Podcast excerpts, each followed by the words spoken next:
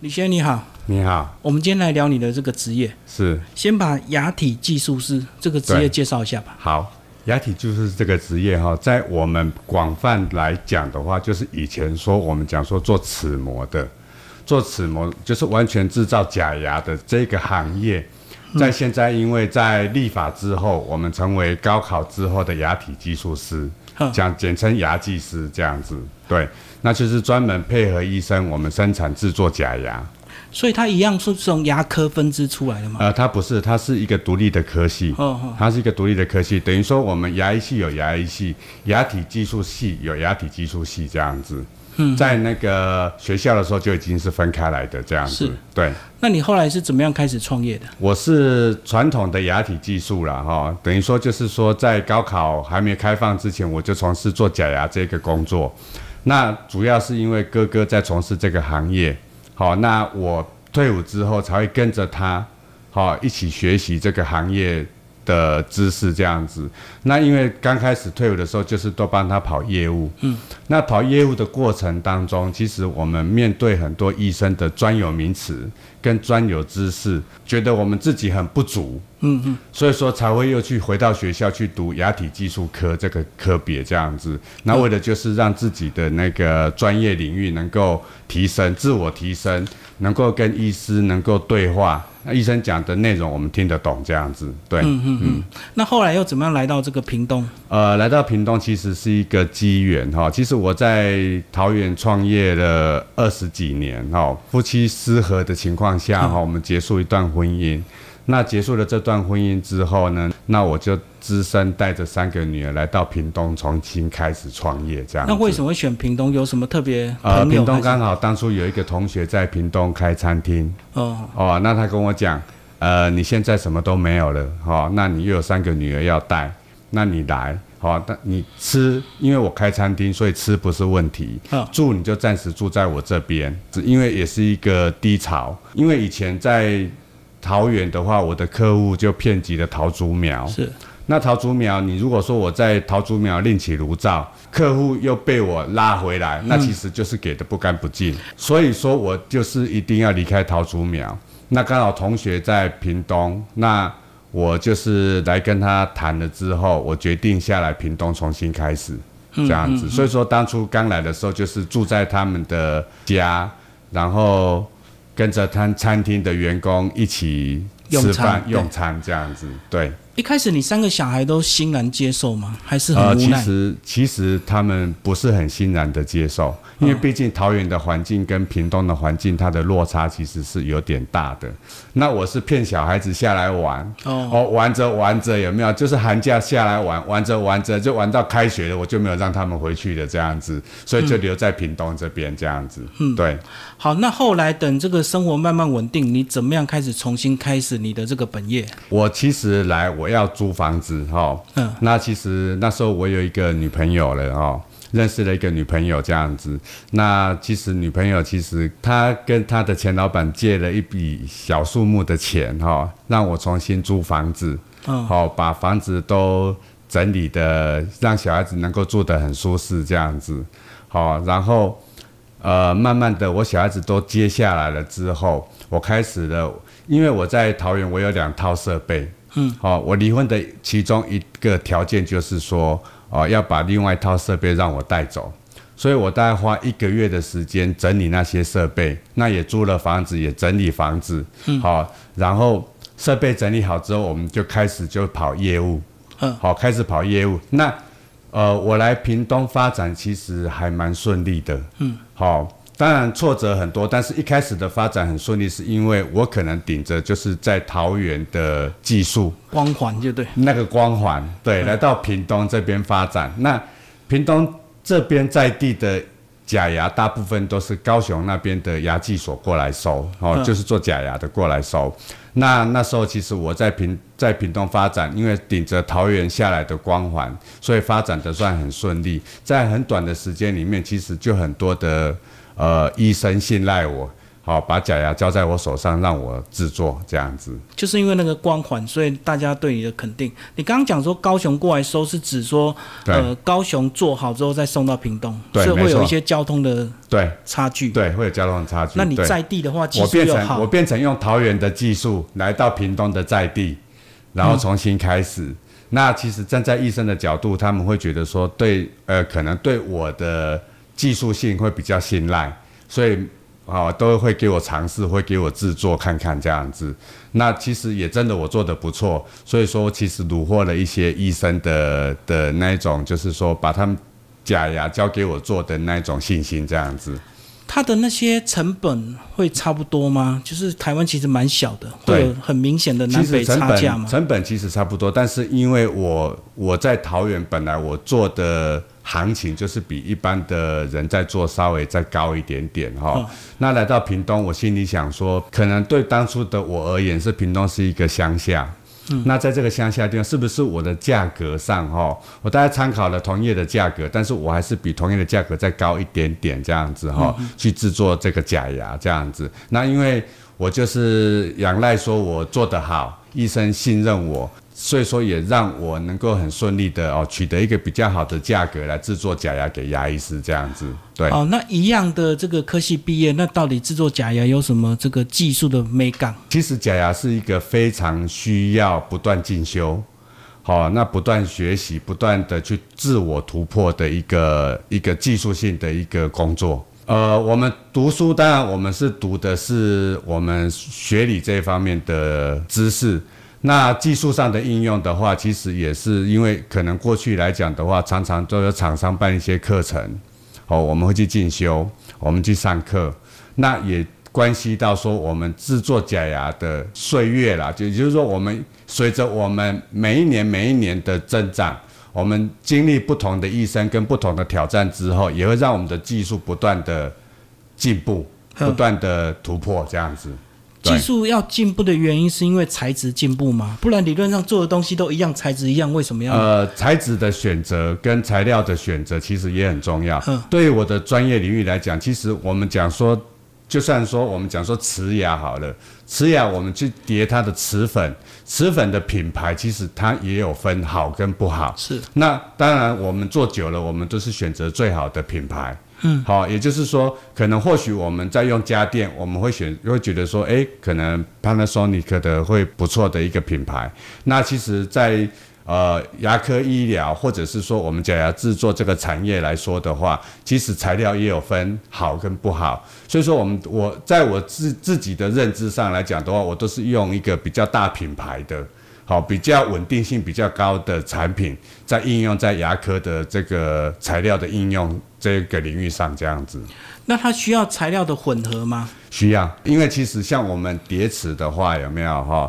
像我们烧瓷牙的话，可能就牙本质。哦，或者是牙釉质，或者是说我们大概叠了就三四层的瓷粉在里面，好、才去烧成起来，形成我们一个自然自然牙可能会透明，然后又会有那一种我们自然的那一种仿真的感觉，这样子。嗯，对嗯嗯。好，那你后来又怎么样稳定之后开牙医诊所？嗯开牙医诊所更高的门槛了。对，开牙医诊所其实是一个挑战哈、嗯其实，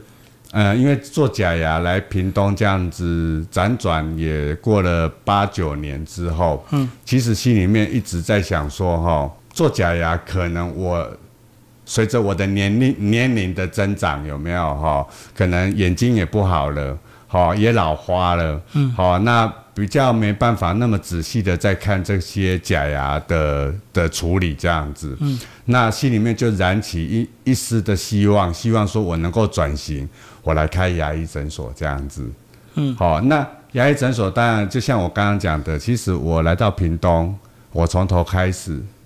好、那你说要开一间牙医诊所，谈何容易？那好，真的是不容易，因为动辄几千万的东西有没有哈、其实不是那么容易。那因为也刚好就是说我来屏东之后，其实我有不断的在建立我的人脉、人际关系，好，不断的在社团里面就是活动，那也参与一些社团，好，那建立一些人际关系，让我在这些人际关系的过程里面我投我要投资这个牙医诊所，让我能够顺利的找到资金，好、来投资牙医诊所这样子。好，那有资金到位之后是，牙医的选择你用什么标准？对于说我要跨一个这么大的领域来讲的话，我也是一个懵懵懂懂。那就是过去因为我们在桃园的时候，我们有一些人际关系，有一些人脉哈，就是可能是做牙科的厂商，嗯，那厂商有高阶的经理人跟我们的关系还不错，那他来屏东给我一些建议，给我一些想法，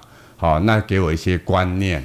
哦，那也协助我在啊设备的采用，好、跟产品的选择，嗯，我们选择厂商变成就是说我把这些等于说是我的第一次的这些经验，全部都交给了这个信赖的。信赖的人来协助我诊所的成立，这样子。对啊，可是员工还是要你自己决定啊。这真的是一个挑战哈！你要讲员工来讲的话，其实我们的员工很简单，其实就是牙医师，嗯，好，跟我们诊所的助理，好，那因为我的身份是牙体技术师，对，好，牙体技术师以前是在医生的底下，好，从事假牙制作的这个工作。是，那你今天你换一个跑道之后，当然你要找医生的难度相对就很高。嗯，好，那我其实我要补充一个过程啊，哈，补充一个过程。其实，在过去呃四十岁以前，我来到屏东的时候是四十岁哈，嗯在四十岁以前，其实我都是拿香拜拜的。嗯，那我来屏东之后，其实因为我的经济也困难，好、那又人生地不熟，好、然后都从头开始，好、那也经历很多的挑战，很多的困难，好、所以说渐渐的，我在来到屏东四年五年之后，我走进教会，嗯，我走进教会，好、成了基督徒，好、那成了基督徒之后，其实信仰变成就是我最大的一个依靠，嗯，好、那你说我经营牙医诊所，当初其实我可以坦白讲，我投资牙医诊所，其实资金到位了，呃，场地也都装潢的差不多了，设备也都买进来了，其实我还没有医生，还找不到人。还找不到医生。嗯，好、啊，那我找不到医生，很困难，很大的挑战就是你找不到医生，其实你投资了两千多万，嗯，那等于是一间空壳。一开始找不到原因，是不是因为你的牙体技术师这个身份，让很多医生对你不信任？他不想屈就在你下面。理论上来讲，可以这么说，嗯，可以这么说，因为毕竟牙医师是非常顶尖的高知识分子。嗯，好、那其实每一个牙医师都有独立作业的本事跟能力。他如何的来跟你讲说，我来给一个牙体技术师来这边上班，我们不要说请，我们说合作就好了，这样子哈、好，那其实是一个很大的挑战。那就在我没有医生可以挂牌的这个同时，其实我们我也不断的向神祷告。既然我走进了这个信仰，当然他这个过程当中，在这很多年的过程当中，这个信仰，我们这个上帝，好，我们耶稣其实帮助我度过许多的挑战跟困难。嗯，那这件事情我不外乎也依靠我这个神的安排。神的安排。那我就在诊所的朋友里面，诊所的朋友里面哈、我找了一个牙医师，希望说他能够帮助我。那这个牙医师跟我讲说他没办法，好、因为他跟这间诊所，他那间诊所他有跟老板有合约在这样子哈、他说请我去问问隔壁好、旁边的医生这样子，我我欣然接受，我跑去问旁边的医生，那旁边有另外一个医生，他跟我讲说，呃，你们是哪一间？我说此时此刻牙医诊所，他说那间我知道，我有去看过了。嗯，我说哦，你有来看过了，那可以，那有机会我们可以来合作吗？他答应我说要来跟我合作，所以就让我找到了我的开业的执照。所以有了第一个，很自然就容易找到第二个，是不是？呃，有了第一个也不容易找到第二个。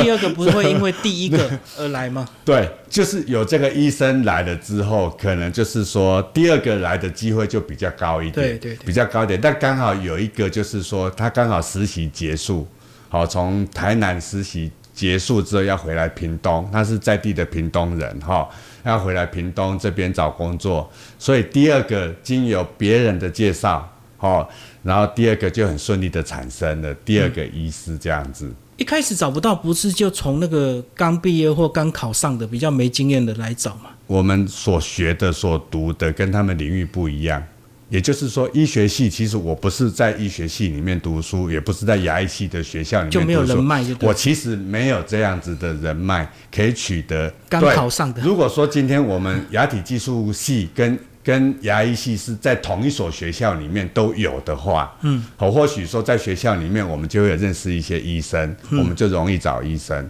但是偏偏他是不同的学校、不同的体制，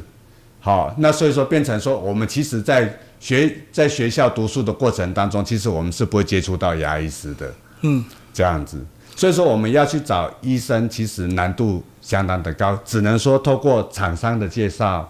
好，或者是说呃医生的介绍。那过去你的客户发现你经营牙医诊所之后，你要再取得他的资源或他的帮助，其实就是难度就提高了，嗯嗯，好，因为你已经。侵犯到他了，对，等于大家就对你有点戒心。没错，所以说这也相对是我的困难的挑战，很困难的挑战，这样子。那我们必须去找医生，必须去拜托医生。那有医生来看，那偏偏屏东其实又有很屏东其实在地的医生哈，其实就是在在地在看诊的啦，好都是自己开业的。那其实你如何再找到说已经开业的医生来你这边上班？其实我们必须借重从高雄那边找医生来屏东，或年轻的医生来屏东上班。但是有一个难度就是交通的问题。对，好，他们他们在高雄上班的人，他们觉得说我今天我真的要上班的医生，我在高雄找诊所就好了。我为什么要来到屏东这个地方？嗯，对，所以说。当初我们在我在我在架构这间牙医诊所的时候，其实我们的场地比一般的屏东的诊所的场地都还要来得大，嗯，好，设备都要来的新新颖，所以说其实我们投资的金额相对提高很多，好，那目的就是为了吸引说，其实医生愿意来以外，病人来到这个环境当中，他也会觉得比较舒适。嗯，他能够比较舒适的来这边看诊，比较不会说去一般的诊所里面有压迫的那种感觉。嗯，好，进到诊所里面去啊，那边就在旁边，可能就在看诊，或者是我候诊的空间很小，病人会觉得紧张压迫。那我们诊所比较大，就让我们。可能在这一方面让病人比较愿意来，那医生其实我们也相对吸引了一些医生，其实愿意来参观，愿意来了解，就是把层次拉高了。哎，把层次那客户多，客户层次高，医生就愿意来。对，医生所以不是单纯的钱的问题，不是单纯钱的问题。那当然说，我我其实我后来第二段婚姻又结婚了，当然我老婆也是我一个很得力的助手。嗯，好，因为我老婆本身过去就是在牙医诊所里面工作。嗯。好，那担任护理长的工作，好，那本身又是物理治疗师，嗯，好，那后来也在高一读口腔卫生研究所的硕士，所以其实他对牙科医疗这一方面，其实我当然就是得依靠我这一个能力很好的左右手，就是我的另外一半，这样，就他涉猎的更广，就对，他涉猎的更广。嗯，对，那你就在齿模技术上比较专精。对，我这我其实基本上我在齿模的技术上我比较专精。嗯，但是在整个牙科医疗的建构跟整个怎么讲，应该我们讲说整个的营运来讲的话，其实是我现在这个老婆，她比我还熟悉，比我还懂这样子。嗯，对。好，当你稳定，然后对，是不是就树大招风？因为屏东其实很小，没错，一定就会有同业的一些 排挤，所以说其实哈，尽量维持低调。嗯，可是你参加很多社团怎么低调？我参加很多社团，其实是我我交朋友的一个环境。嗯，那我其实交朋友，我给名片，我没有说一定一定要大家来找我看牙齿。好，我只是说，其实参与很多的社团，其实我的目的就是喜欢交朋友而已。嗯嗯，我单纯喜欢交朋友。当然是说交朋友的这这些过程当中，其实我主动的递出名片，算是我们诊所的一个行销。嗯，好，那我觉得我的行销我已经做得很低调了。是，好，已经很低调了。当然不希望说引起这些牙医师的不开心，我也没有特别的去广告，嗯，没有特别的去行销或做什么样子的一个一个投资哦，在媒体这一方面其实都没有。好，那我单纯用我交朋友的一个心态，我自然而然的递上我的名片，让他们可以认识我，让他们可以认识我们此时此刻牙医诊所哦。那当然我会有我的一点点。目的在当中，但是我全部都是顺其自然。嗯，对。不过我相信你后来接触信仰，应该也给你很多力量。就是是，反正说就由他说吧。对我，我觉得，我觉得就是说，我们凡事。像我们，我们医生其实一直也都是在缺。目前我们有六位医师，嗯，有六位医师哈，但是我们目前还是在缺医生的情况下，嗯，那我我能做的就是什么？我能做，身为基督徒，我能做的我就是祷告，嗯，我就是祷告，我求神帮助，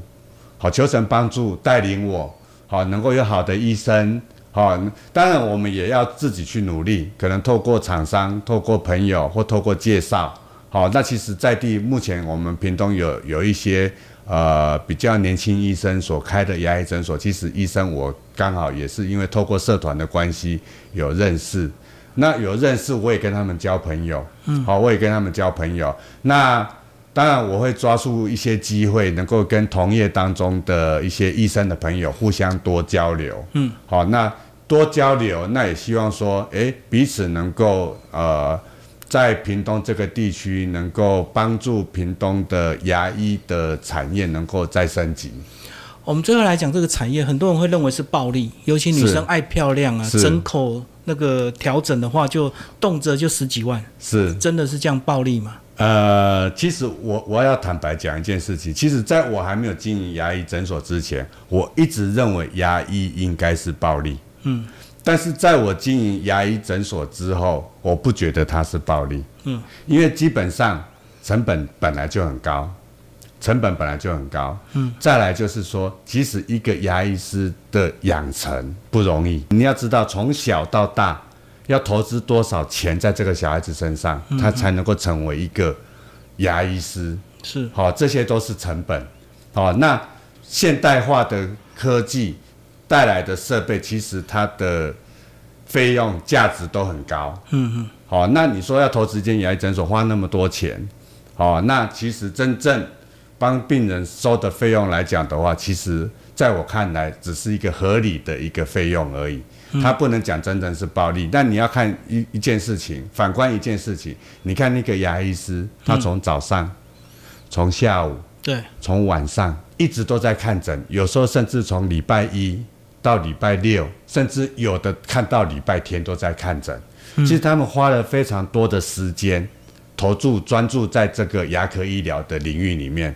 都在看着病人的口腔，好做的这些医疗的工作。其实相对的，你会说它好赚吗？其实我相信是合理的投资报酬率而已。这样子，对。我们刚刚讲到牙医师每一个都可以独立作业，那这么多年应该有些医师他就越来越厉害。对，那你身为一个老板，有时候你跟他怎么沟通，或者是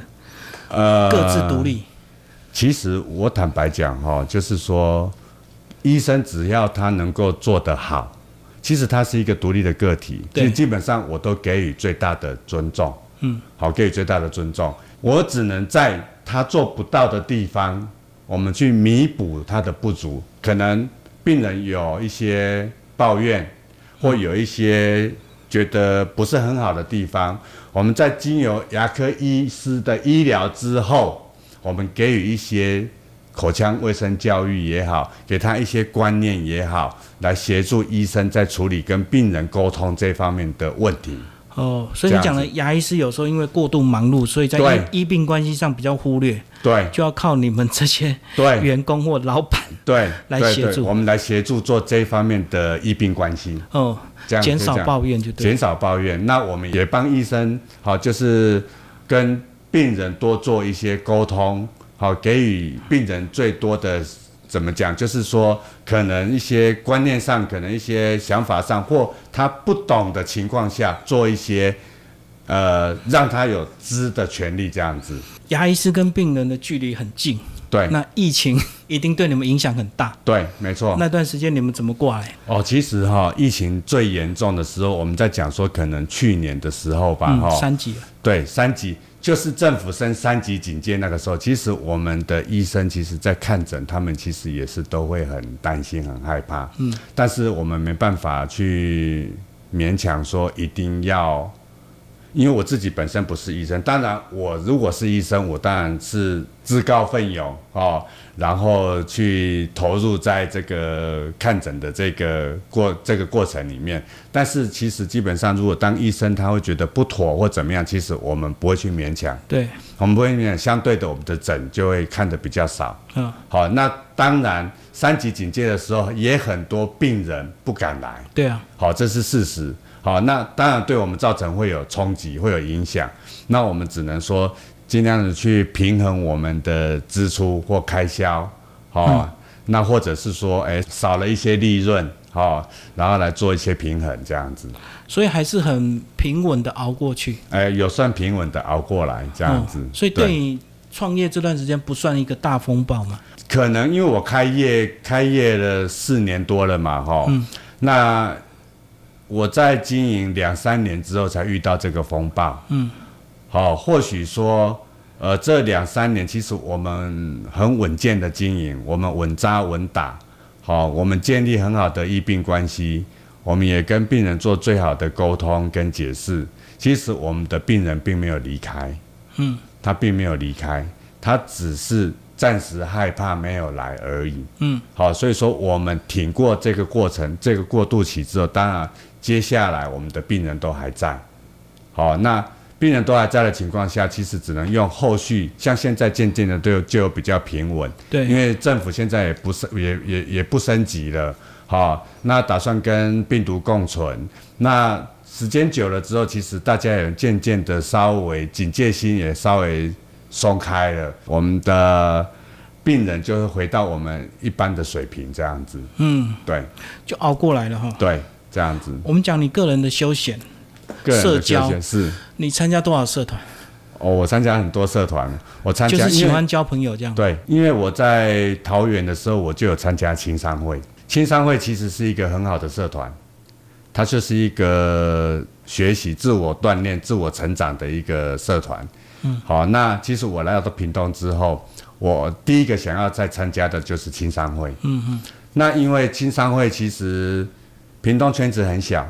你在青商会里面，你会遇到可能其他的社团的成员。嗯，同一批人。同一批人，对不同的会，同一批人 哈、那可能我就间接可能，诶，我是宪兵的身份，所以我参加了后线，嗯，好、那可能我我在青商会里面接触到了荣子园的人，哦，经济部中小企业荣誉指导员那个荣子园的人，我就参加了荣子园，嗯，好、那慢慢的可能，诶，因为我是屏东工会的理事长，好、所以我就加入了我们屏东的屏东县。呃，各工会理事长联谊会，嗯嗯，好、然后就又加入了这个社团。那因为这个社团比较特殊，是你要是工会，就是公家的公的这个工会的理事长，你才有资格来参加这个联谊会。对，那这个联谊会它的组成就是所有的屏东县所有的工会的理事长都在这里面的。你认识的这些理事长，你就认识了所有的产业。嗯，好，那等于对我来讲的话，其实我在这个圈子里面，我就认识了很多的各行各业的理事长，嗯，而不是会员而已，而是理事长这样子。那后来也也加入了狮子会，有时候是碍于人情因素，哦，所以才去参加了某些会。但是当我们参加久的时候，慢慢心里面就觉得该有取舍了。我懂。好，该有取舍，所以说其实也建立了很多的人际关系，那也发现说其实很多都是共通的。后来就其实比较主要就是以狮子会为主了。嗯，就会斟酌了，哦，就会斟酌了，就会开始斟酌了。那开始斟酌的情况下，就是说哪一个社团是最有意义的，嗯，好，或者是说对社会最有帮助的，好，所以说我就是会选择这样子的社团去发挥。那也希望说，在社团，以我在社团这么多年的经验，我其实蛮希望能够提携一些年轻人，提携一些其实努力有上进心的年轻人。就跟你以前一样嘛。哎，或许是我是这样子走过来的，所以我会看到这样子的人，会想要帮助我特别会想要帮助他们，会想要特别提携这些年轻人，嗯、啊呃，不敢说是跟随我的脚步，但是希望说用我的经验来影响他们，来带领他们，让他们能够在他们的产业也好，在他们在努力的过程当中也好，都能够少一些挫折，少一些困难，这样子。好，一开始你提到你三个小孩跟着你来屏东，对，那你觉得你对他们最大的影响是在信仰，还是在创业的精神？其实是信仰。嗯，其实来屏东哈，因为来屏东之后，其实我重新开始重新创业哈。其实我最困难的地方就是说，我在带领这三个女儿，好，那带领这三个女儿，其实我不知道要怎么样子去带领他们。嗯，所以当初教会在他们在学校里面接触了教会的的人，教会的人其实有活动，教会有活动，有可能有圣诞节的亮灯欢庆啊，哈，或者是说有一些互动的一些活动就对了哈。那我就会鼓励他们去参加，是我鼓励他们去参加教会的活动，因为我知道在桃园我就知道教会其实是一个很不错的一个环境。嗯，好、那因为他们在桃园，他们就有去在桃园的聚会所。那我有偷偷的去观察一下，其实他们都给人很正面的影响力。来到屏东之后，当有人说，当小孩子跟我讲说，有教会的人在邀请他们去教会的过程当中，我就鼓励他们去。是，那鼓励他们去的过程当中，当然，哦，可能有一些活动或有一些竞赛，好、他们会邀请我去观摩、去参观，或者说去去参与这样子。那当然，我就希望说，小孩子其实邀请我了，当然我希望说能够跟他们更能够怎么讲，更能够融合他们的环境跟生活，所以我就去教会。好看他们的表演也好，或者是参加教会的呃圣诞节的活动、复活节的活动，各方面的活动，那也接触到牧师在讲道，好、那慢慢的影响了我的这个信仰，我才会成为一个虔诚的基督徒这样子。哦，所以你一开始是陪小孩，对间接被影响。对，应该是这样讲，没错，对。你觉得下来屏东几年之后，你的小孩才慢慢对你释怀，开始一定会觉得对你有些抱怨，你们关系处不好，害他们要脱离他的生活圈。因为我其实花很多心思哈在他们身上，因为我知道说在他们心里面一定有一个这样子的一个缺陷。嗯，好，那其实我边创业的过程当中，我其实我都会利用我的假日，我都会陪他们出去玩，带他们出去玩。好，那跟着我后来的第二任的老婆啊，其实我我第二任的老婆，因为她是女生哈，那女生跟女儿之间，哦，比较好谈。比较好，因为变成我的女儿们其实就很接受我这一个老婆，我这个老婆跟他们相处也都很融洽，他们就像姐妹的关系一样。我比方说，我跟我老婆吵架，三个女儿反而都来骂我，他们会挺她，不会他。们他们都挺她，不女生挺女生，对他们就挺挺我老婆，而不是挺我这样子。我觉得是信仰的影响？不然照理讲，你很多女生会不喜欢后面的婚姻的这个妈妈，而且有时候连那个称谓他们都很尴尬，对。都会叫阿姨。对，都叫阿姨。啊，因为我们我们我我的女儿们叫我现在的老婆都叫 auntie 好、嗯，然后其实你要说是信仰的关系，我相信是的，好、因为学校教育并没有教到这一教育到这一块，是啊，好、那只有这个信仰可以改变他们的心思，好、改变他们的行为，好、那改变他们的想法，这样子，那我相信是在教会里面。也让这个三个女儿可能心中的一个缺陷，啊、或者是说不足的地方，好、经由上帝，经由耶稣，好、来填补了他们心里面的一个空缺，这样子，好、让